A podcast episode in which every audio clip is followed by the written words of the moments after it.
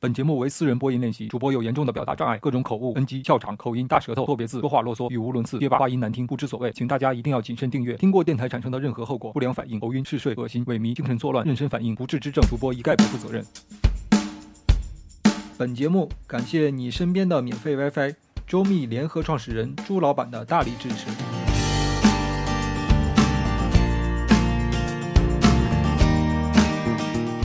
刘淼来信。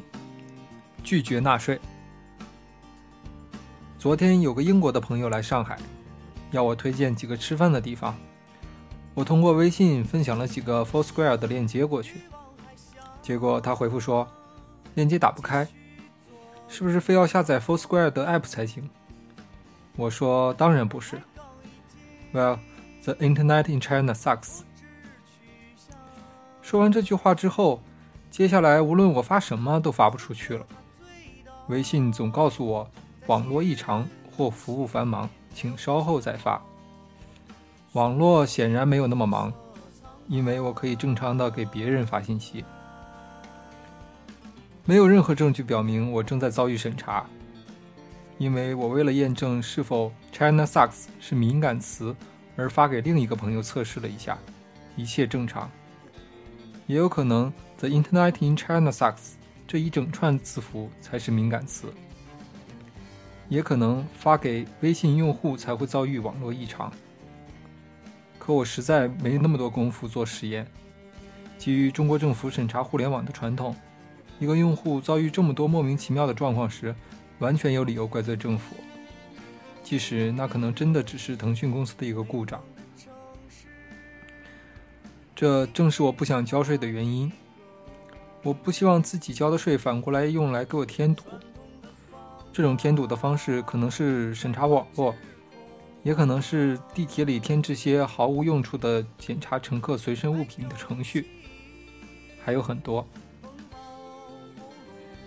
我和一个美国朋友说起不愿意交税这件事儿，他的第一反应是：怎么可能？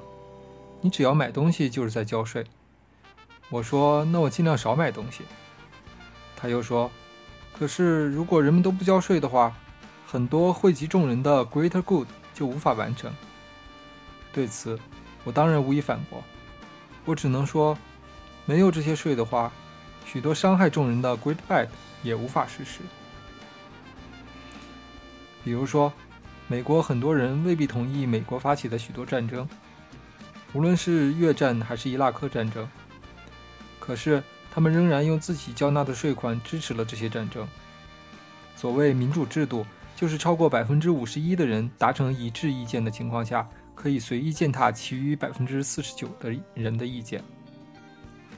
对于伊拉克战争，中国人其实也有份儿，因为中国人交了税之后，借给美国人，美国所有的债务里，来自中国的部分占了大约百分之五。作为中国纳税人之一。我虽然反对那场战争，却在事实上支持了他。在我看来，一个人应当可以选择只选择交纳他同意支付的税款。一个人也许愿意付费改善环境、提高教育水准，但不愿意为战争付费。肯定也有人酷爱战争，愿意为打仗付费。要我说，既然这些人这么好战，光交税显然不够。应该让他们上战场，爱怎么打怎么打去。目前的问题是，我们无法区分哪些税款被用于好事，哪些被用来作恶。我的态度是，在能够区分出来税款的去向之前，拒绝交税。只可惜这是不可能的。几天前，为了领一笔稿费，我不仅交出了自己的身份证号，还提供了身份证的扫描件。还是正反面，这一切据说都是为了报税。所以说，拒绝纳税只能是一种美好的愿望，目前也只能说说而已。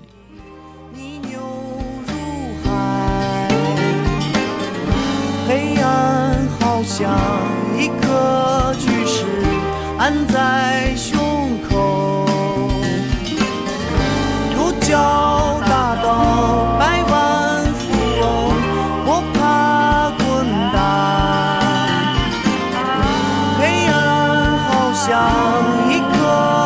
颗巨石安在胸口。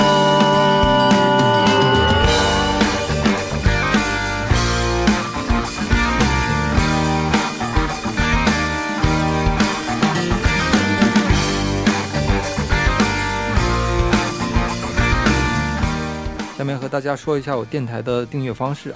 苹果手机的用户可以直接安装官方应用 Podcast，在 Podcast 里面搜索“苑小帅”，就可以找到苑小帅的私人电台，点击订阅，然后就可以离线收听所有的节目。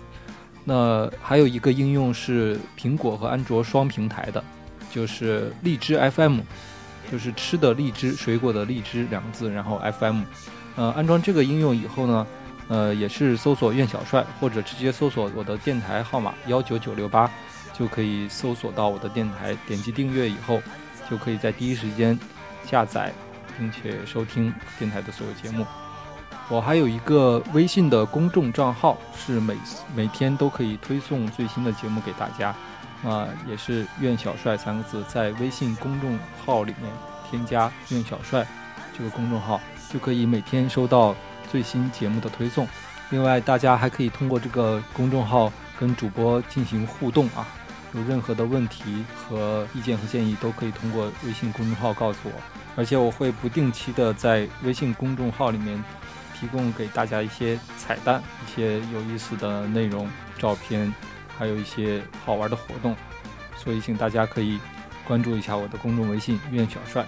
呃，如果你是用 PC 机、用电脑在听电台的话，也可以安装苹果的 iTunes 软件，在 iTunes 的 Podcast 的栏目里面搜索“苑小帅”三个字，就可以用电脑、台式机来收听我们的电台节目。你怎么知道人家听到最后了呀？好多人都都受不了你啰嗦，根本听不到最后。